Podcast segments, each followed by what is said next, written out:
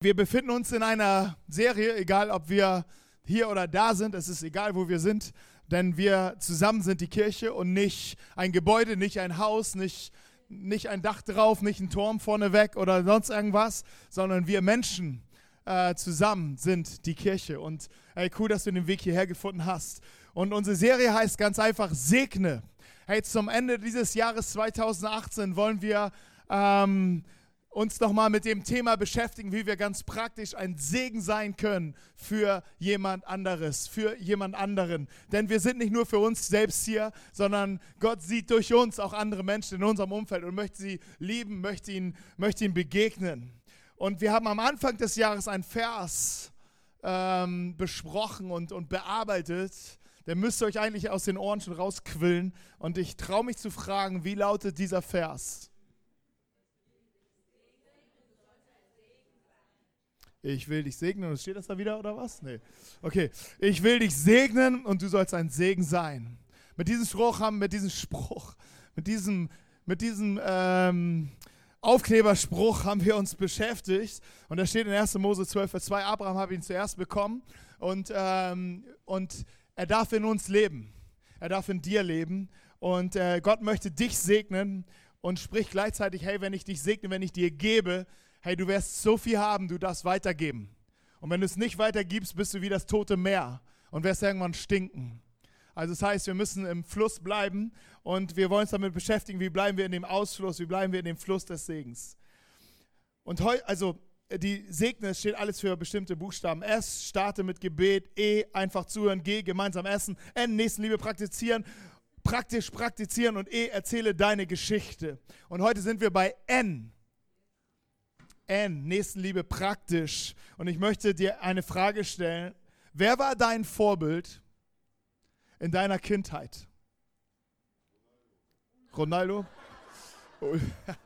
bitte, äh, bitte nicht einfach reinrufen, sondern tausch dich mal kurz mit deinen Nachbarn. Äh, offenbar dich mal kurz deinen Nachbarn. Wer war dein Vorbild in deiner Kindheit? Mose, Abraham, Gideon, Daniel. Simson, Mickey Mouse.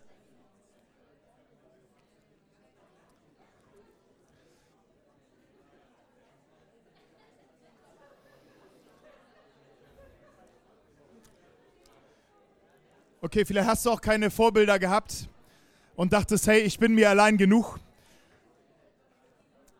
Gerne, gerne wieder austauschen gerne auch wieder austauschen äh, später nach dem Gottesdienst wie gehabt. Und wenn du denkst so, wow, really? So, das war dein Vorbild? Du, ihr könnt nachher ja auch beten und so weiter füreinander. Also meine Vorbilder waren diese beiden. Ähm, Colt Sievers, jawohl, und Robin Hood. Ähm, und heute ist es nur noch Robin Hood. ähm, ja, das waren meine Vorbilder. Ähm, wegen Colt Sievers habe ich auch öfters ähm, Stumarrest bekommen, weil ich habe sehr praktisch das ausgelebt. so, er hat ja immer so ein paar Stehereien angefangen. Da war ich auch dabei. Ähm, und Robin Hood war, ähm, war auch, er, er beklaute die Armen. Nee, die Reichen und bestellte, beschenkte die Armen, genau. Nee, das war ja auch Stördeberger. Den kannte ich aber damals nicht. Aber Stördebecker wäre auch, glaube ich, mein Vorbild, aber den kannte ich nicht. Er äh, beklaute die Reichen und beschenkte die Armen. So war das, ne? So hieß das Lied. Okay, auf jeden Fall Robin Hood und Colt Sievers. Und jetzt ist es nur noch Robin Hood. Ähm, nein, heute, heute hat sich geändert. Ja. Und deshalb heißt die Predigt Like Jesus. Genau, Like Jesus. Okay. Ähm, weil ich glaube, er ist mein Vorbild geworden. Und äh, Colt Sievers war, kam mir schon sehr nahe, schon fast ins Zentrum meines Lebens. Ähm, Robin Hood auch. Aber Jesus kam wirklich in mein Herz. Jesus kam wirklich in, in, in das Zentrum meines Lebens.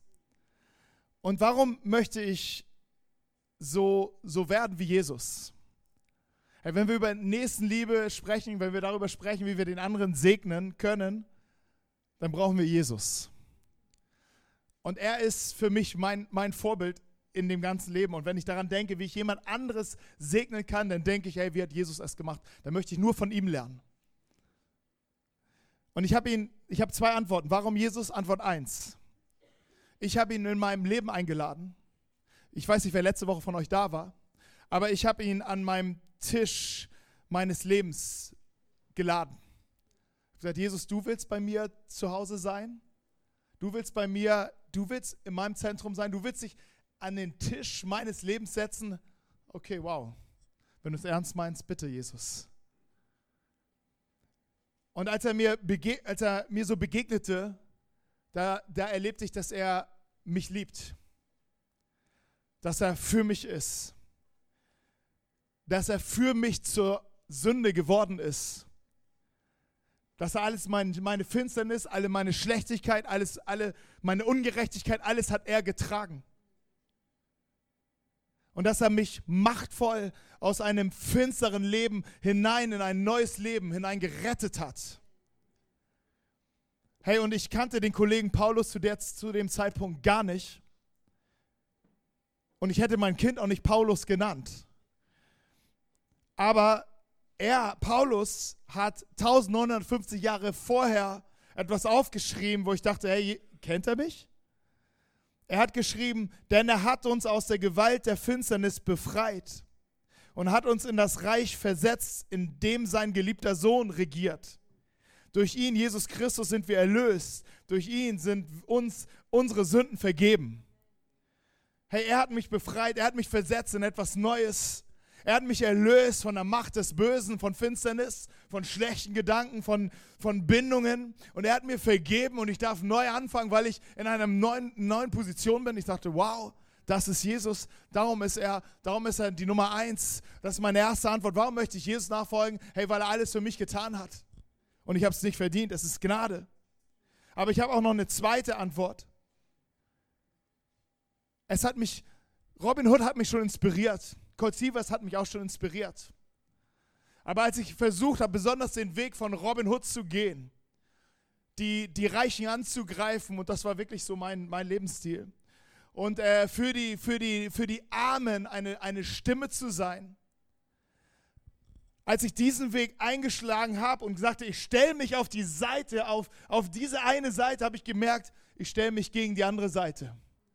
Hey, als ich gemerkt habe, ich stelle mich, ich, ich werde selbst ähm, für, ich, ich, ich, ich mache etwas Gutes, ich stelle mich für diese Menschen, die benachteiligt sind, äh, vernachlässigt sind und ich stelle mich auf ihre Seite, ich versuche mich einzusetzen für ihre Gerechtigkeit, wurde ich in meinem ganzen System, meinem ganzen Gedanken ungerecht gegen alle anderen, die nicht in diesem Zirkel sind. Und ich, ich, ich dachte, wie schafft man das, wenn ich hier, wenn ich für die bin, bin ich gegen die, wenn ich für die bin, bin ich gegen die. Und Jesus fing an, mein Leben zu inspirieren, weil ich in Jesus sah, es gibt kein Ansehen der Person. Hey, ich würde das gerne sagen, aber ich sehe die Menschen. Ich, ich habe ich hab hab schon mein inneres System. Wenn ich das nicht immer wieder zerstöre in den Namen von Jesus, denke ich in Schubladen. Aber Jesus denkt nicht in Schubladen. Er denkt in der Weite und vor ihm gibt es kein Ansehen der Person.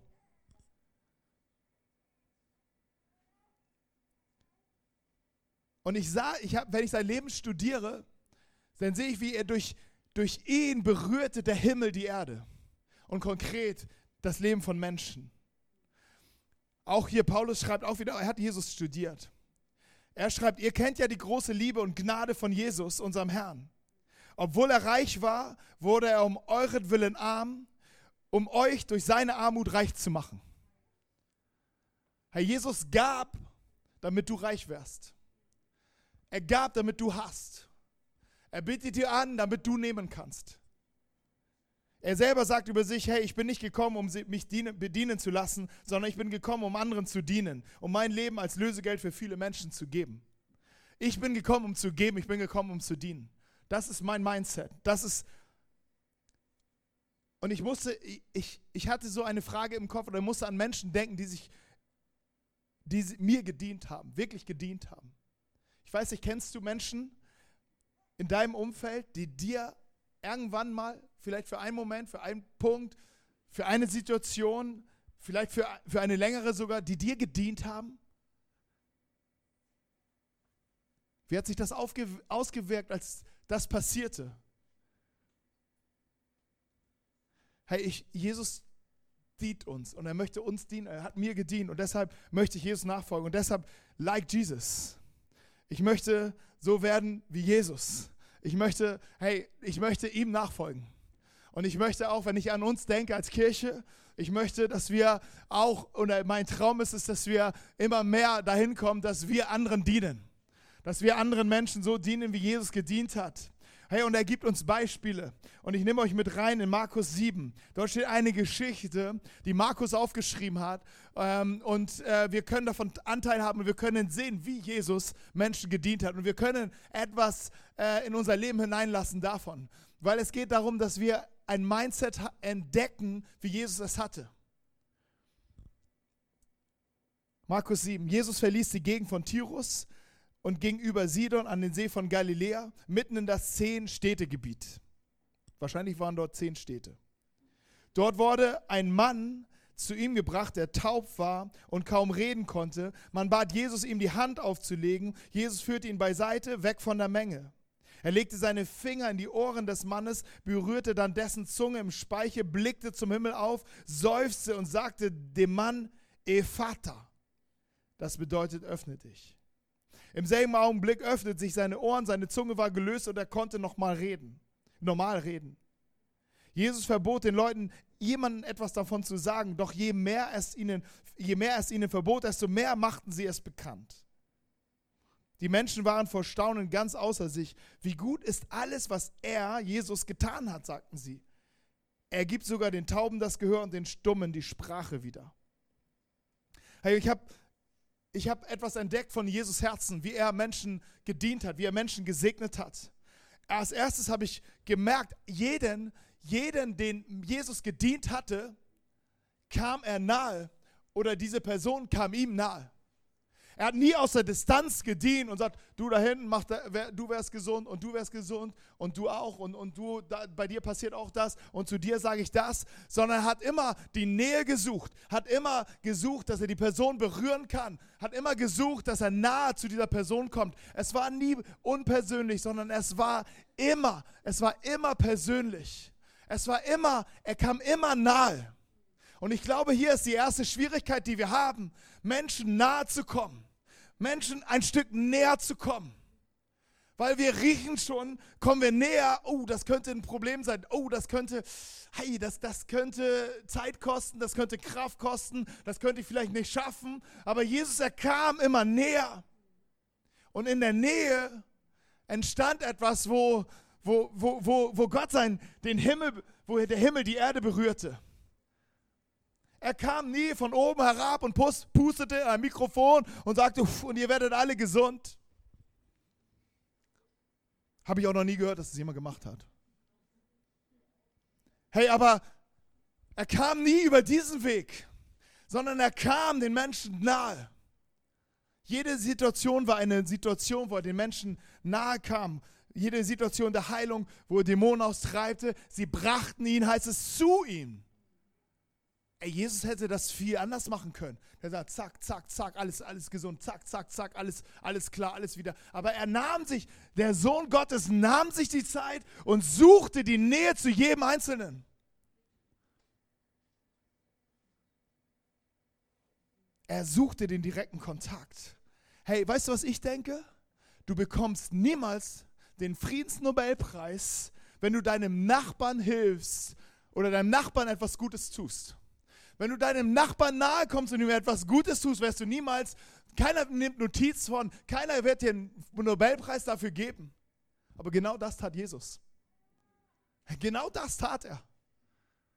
Er kam dem Nachbarn und dem Nächsten nahe. Hey, und das ist das Erste, was ich mir merken kann, wenn es darum geht, Menschen zu dienen, dann geht es immer darum, wenn es darum geht, Menschen zu segnen, dann geht es immer darum, das Herz aufzumachen und Menschen nahe zu lassen. Das ist vielleicht die größte Herausforderung. Weißt du, wen ich dazu brauche? Ich kann es nicht aus mir heraus. Ich kann es nicht aus meiner Kraft. Ich muss sterben, damit ich das tun kann. Und er muss in mir leben. Aber er sagt auch in mir, hey, du, genau das soll auch in uns passieren. Er, Johannes hat schon über Jesus gesagt, er, er wird kommen und er muss zunehmen und ich muss abnehmen. Hey, und ich glaube, dass das soll mein Gebet sein. Hey, er muss, er muss zunehmen in meinem Leben. Ich muss abnehmen. Weil mein Ich geht auf Distanz und mein Jesus in mir geht auf Nähe. Und die Nähe führt dazu, dass Menschen die Gegenwart Gottes, die Liebe Gottes erleben. Der zweite, der zweite, was ich, das zweite, was ich hier entdecke, ist, er war unglaublich einfühlsam. Jesus führte ihn beiseite weg von der Menge. Jesus nahm diesen Mann und nahm ihn weg von der Menge. Oft hat er diese 1 zu 1 Begegnung auch in der Menge erlebt und hat diesen Menschen gesund gemacht. Aber diesen Mann führte er weg von der Menge. Er machte es ganz anders und er ging ganz woanders hin mit ihm. Warum? Er hatte eine Sprachbehinderung. Er war taub und konnte nur wenig sprechen. Das heißt, wenn dieser Mann etwas gesagt hat, was sagen wollte, ja schon wieder. Kinder können gemein sein und Erwachsene genauso. Also guck mal, wie der schon wieder. Guck mal, er schon wieder. Und Jesus wusste das. Hey, wenn der, der wird gleich was sagen, der wird mich gleich, der wird gleich mit mir reden, der wird gleich, vielleicht will er seine Freude ausdrücken, seinen Dank ausdrücken, vielleicht, hey, aber er, er kann noch nicht. Und wenn er jetzt anfängt, alle werden wieder zu lachen, es wird wieder eine Show für alle anderen sein. Er wird wieder eine Bühne bekommen, seine Behinderung wird wieder eine Bühne bekommen. Und er nahm ihn aus der Nähe und nahm ihn ganz einfühlsam beiseite, weg von der Menge. Jesus braucht nicht die Show. Er braucht nicht die Show, um ihn gesund zu machen sondern er sieht, was du brauchst. Er sieht, was er braucht, was dieser Mann brauchte. Und kein Mensch stellte er bloß.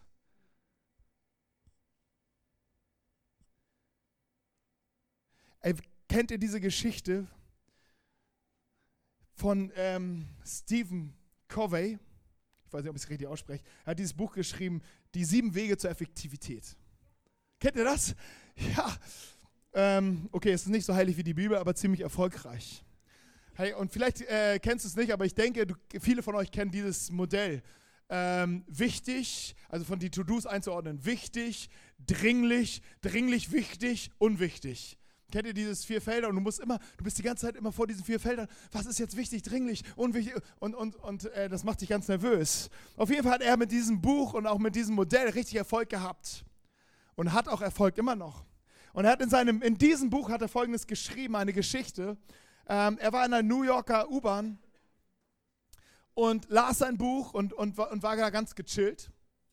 Und dann kam mein Vater mit zwei Kindern rein und die beiden Kinder waren völlig außer Rand und Band. Und das erlebst du nicht nur, also besonders vielleicht in New York. Wahrscheinlich ist er durch Brooklyn gerade gefahren und, und der, der Vater kam rein, war gerade froh, äh, dass er mit den Kindern überhaupt reingeschafft hat. Jetzt war die Tür zu und jetzt, oh, jetzt macht, was ihr wollt. Ey, Hauptsache, ihr seid nicht auf den Schienen gefallen. Und die turnten da rum und, und, und, und kletterten da überall rum und waren völlig außer Rand und Band. Und er konnte sein Buch nicht weiterlesen und war richtig genervt. Und hartete mit sich und ist dann zu dem Vater gegangen und sagt, ey, ich verstehe nicht, was mit deinen Kindern los ist, aber kannst du mal die Kinder wieder zur Ruhe bekommen? Und der Vater stimmte zu und sagte, ja, ich weiß nur nicht, was ich tun soll. Ich weiß wirklich nicht, was ich ihnen sagen soll. Wir kommen gerade aus dem Krankenhaus, wo ihre Mutter starb. Autsch. Ganz leise hat er sich wieder hingesetzt. Ey, wie oft wissen wir nicht. Manchmal nerven uns die Leute, die in die Nähe kommen. Und wir wissen nicht ihre Geschichte. Unser Problem ist, wir wollen nicht mehr ihre Geschichte wissen. Wir wollen, dass das sie funktionieren.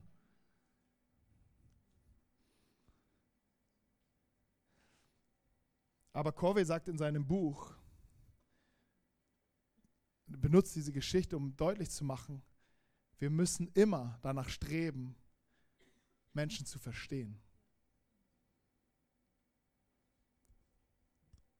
Und Jesus war da sehr einfühlsam. Und es ist ein krasses Vorbild. Und dann wurde Jesus sehr empathisch oder persönlich auch. Weißt du, was dachtest du, als du gehört hast, wie das Ende der Geschichte war? Ich weiß nicht, was ich ihnen sagen soll, aber ich weiß nicht, was ich tun soll. Ihre Mutter ist gerade gestorben. Autsch. Auf einmal tut es weh, oder? Auch wenn wir nicht in dieser Geschichte waren. Mir tat es total weh, als ich diese Geschichte gelesen habe. Ich dachte, ah. Und was in uns passiert, ist ein, ein, ein Mitgefühl, ein Schmerz. Und Jesus nahm diesen Mann, legte seine Hände auf und machte auch mit seinem Speichel oder was auch immer genau dann technisch, aber er blickte auf zum Himmel, heißt es, und er seufzte. Und sein Seufzen ist nicht so, ach, ist das hier wieder viel Arbeit. Es war kein Seufzen, ach, hab ich das wieder schwer als Sohn Gottes. Es ist nicht so ein Seufzen, was du und ich haben. Och, ich armer, jetzt muss ich schon wieder was tun. Jetzt muss ich schon wieder was machen. Jetzt muss ich schon wieder jemandem helfen. Jetzt muss ich schon wieder jemanden segnen. Jetzt muss ich schon wieder was Gutes tun. Och, ich, ich komme ja nie daraus. Ich muss, eigentlich muss ich lernen, Nein zu sagen und so weiter. Aber Jesus seufzte. Und in seinem Seufzen nahm er den Schmerz, den dieser Mann getragen hat, und nahm ihn, in diesen, nahm ihn auf in sich selbst. Es war ein anderes Seufzen, es war nicht ein Ausatmen, es war ein Einatmen. Ein Einseufzen. Er nahm diesen Schmerz des Mannes auf sich. Und ich glaube, Jesus möchte uns genau dahin führen. Er möchte, dass wir nah werden, dass wir einfühlsam werden und dass wir anfangen, die Schmerzen von den Menschen wirklich zu nehmen.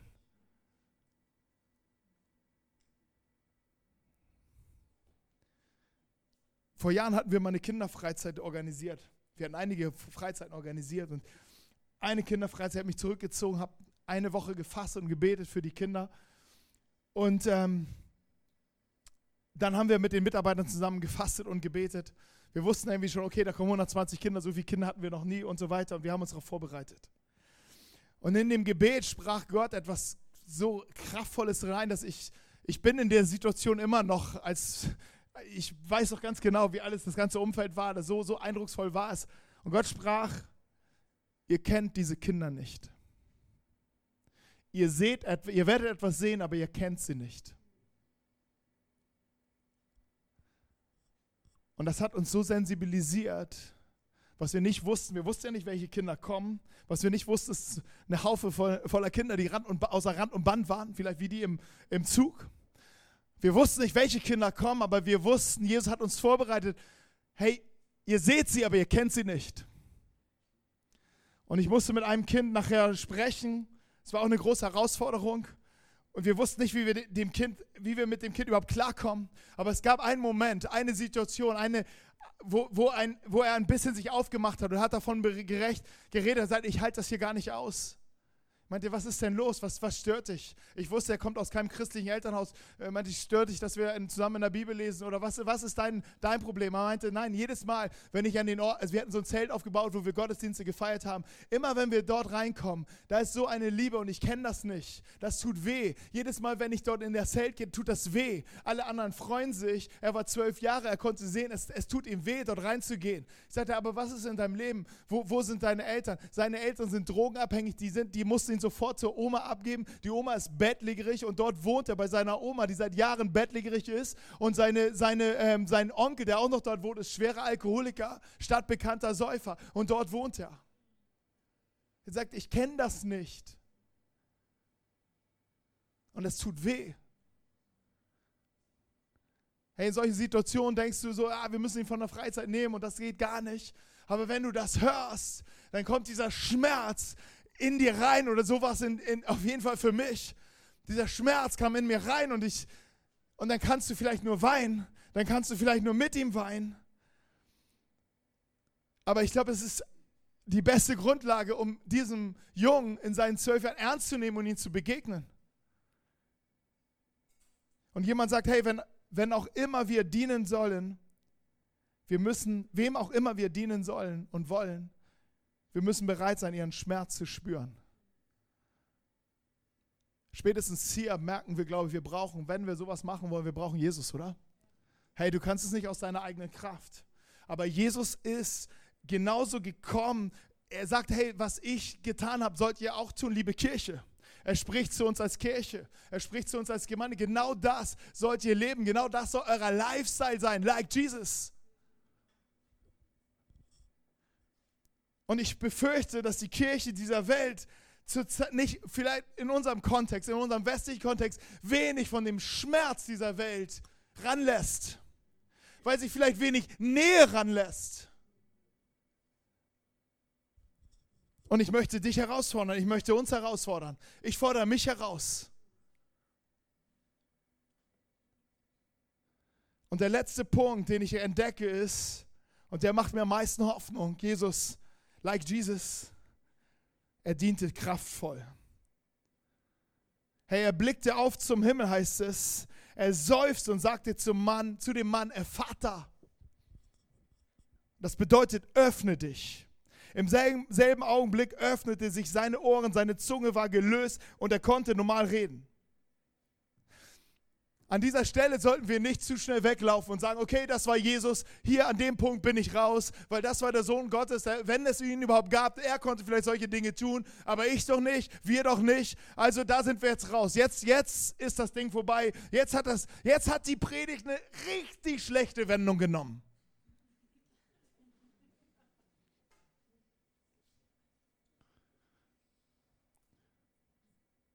hätte es, wenn Jesus nicht Folgendes gesagt hätte.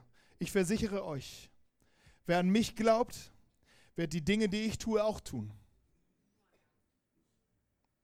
Glaubst du an Jesus oder glaubst du Jesus?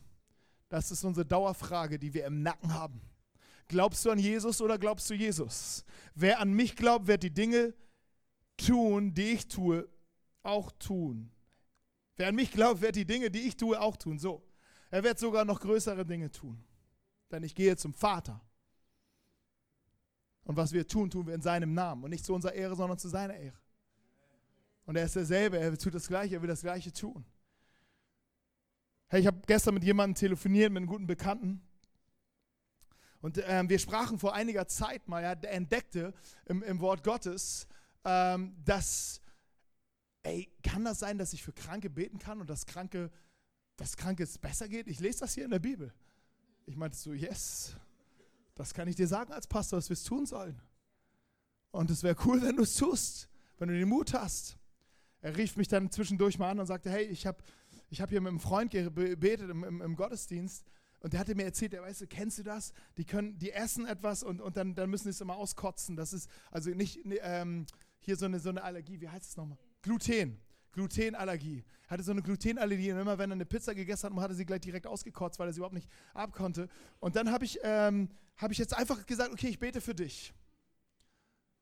Hey, und der hat sich sofort eine Pizza geholt nach dem Gottesdienst und die ist drinne geblieben. Yes. Und, und dann, dann habe ich äh, mit ihm, äh, jetzt habe ich mir zwischenzeitlich, das war jetzt vor, vor sechs Wochen, oder vor vier Wochen, und ich sagte, hey, was macht dieser Pizzatyp? Ja, der ist immer noch Pizza. Ey, aber ich habe gestern was, äh, noch was erlebt, meinte er. Ich, hab, ich, hatte so, ich hatte für jemanden gebetet, ähm, einen alten Freund, und ich habe ihn angerufen und sagte, hey, äh, wie geht's dir? Und er meinte, hey, ist ja krass, dass du anrufst. Ich komme gerade, ich war heute Morgen beim Arzt. Und der, ich habe ein Virus, ich habe Halsschmerzen und ich habe einen krassen Virus und der Arzt hat mich drei Wochen krank geschrieben, weil er sagte, dieser Virus ist richtig gefährlich und du könntest lebenslange Schäden davon bekommen. Und du musst es richtig auskurieren und das ist ein hartes Ding. Und dann habe ich ihn am Telefon gesagt, ey, okay, soll ich mal für dich beten? Er sagte, ja, dann, dann ähm, bete mal. Und dann betet er und ruft ihn am nächsten Tag an, ey, wie geht's dir? Halsschmerzen sind weg. Das ist freies. Hey, das ist in, hier in Deutschland. Ähm, lasst uns damit rechnen, dass es da eine Kraft gibt, hey, du bist nicht der Arzt, du bist nicht der Heiler. Du bist jemand, der entweder an Jesus glaubt oder du bist jemand, der Jesus glaubt. Und deshalb rechne damit, wenn du, weißt du, wenn du in diesen Schmerz, der Schmerz ist nicht das Ende. Der Schmerz ist nicht das Ende, wenn du in diese Nähe gehst, wenn du, wenn du in diese, in diese, jemanden in die Arme nimmst, wenn du jemanden ranlässt, wenn du dorthin gehst, an diesem Punkt ist nicht das Ende, sondern rechne damit, dass es dass ein kraftvolles Wirken Gottes wartet, genau in diesen Punkt hineinzukommen. Aber Gott kommt nicht so. Vielleicht wir wollen es lieber so. Wir wollen lieber die Bühne. Wir wollen lieber das Buch schreiben. Wir wollen lieber, wir wollen lieber herrlich sein. Aber er ist herrlich. Hey, wir wollen lieber groß sein, aber er ist groß. Hey, wir, wir wollen lieber so und sagen, komm, hey, du da hinten, das passiert und das passiert und könnt ihr das aufnehmen live oder was? Das wollen wir. Aber Jesus möchte uns ganz woanders mit hinnehmen. Er möchte sagen, komm mit und möchte in die, in die, in die Dunkelheit gehen, an, an Orte gehen, wo wir vielleicht und dort im Verborgenen sollen wir Menschen dienen. Und seine Liebe zulassen, dass sie uns bewegt, dass sie dich bewegt. Segne. Hört sich so gechillt an. Hört sich so, ach, segne wäre auch mal schön. Hört sich nach einem Hobby an. Aber das ist like Jesus. Das ist der Lifestyle der Kirche. Das ist das, was uns ausmachen soll. Das ist kein, keine Wahl. Und, und Jesus wird uns irgendwann fragen, ach so, warum habt ihr das eigentlich, also eure Pipeline Herr segne mich, ist ja, die ist ja immer explodiert. Aber wieso ist eigentlich, kam eigentlich nichts, dass ihr selbst ein Segen seid? Was war da eigentlich los? Hey, es braucht ein bisschen mehr Radikalität in uns, ein bisschen mehr Entschlossenheit in uns, ein bisschen mehr Raum zu sagen, Jesus, ich möchte, ich möchte den Menschen nah sein. Ich möchte, ich möchte fühlen, was du fühlst. Ich möchte den Schmerz ranlassen.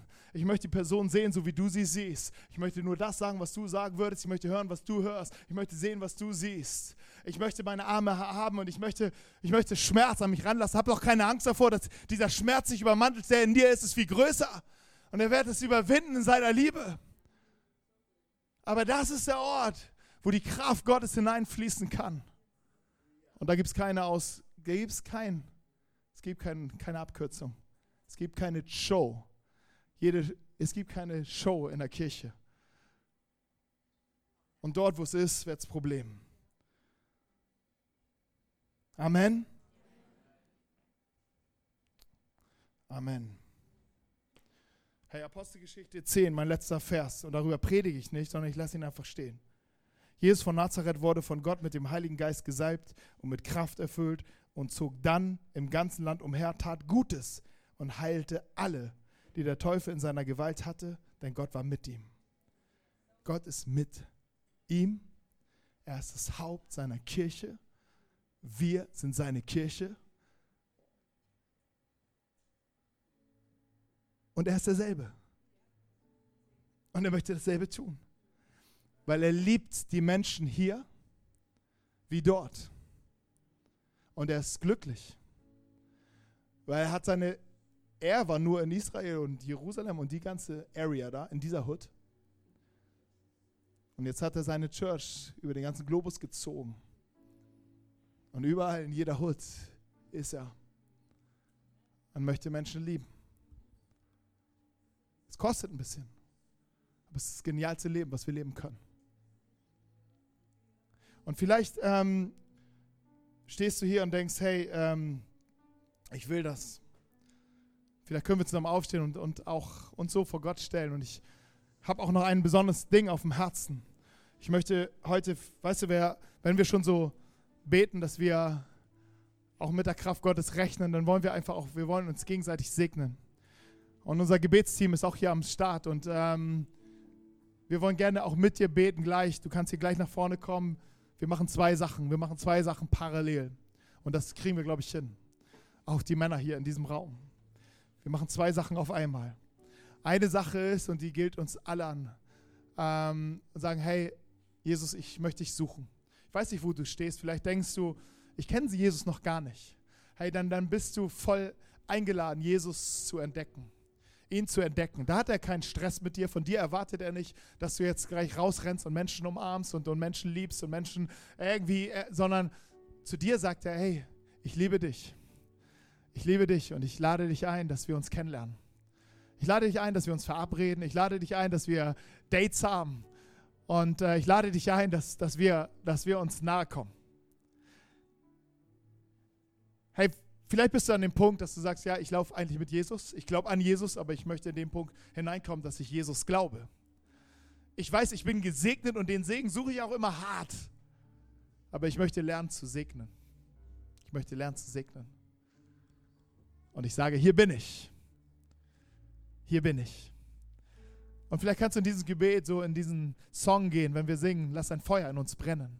Denn dann singen wir, dass das Feuer Gottes und Jesus sagt, ich bin gekommen, um ein Feuer in unser Herzen zu, zu auszugießen. Ein Feuer, das, das lichterloh brennt, das uns, uns irgendwo Licht bringt, aber auch Dinge verbrennt, die nicht mehr rein können. Und du kannst auch so radikal dieses Gebet beten und sagen, ja, Jesus, okay, lass dein Feuer in mir brennen.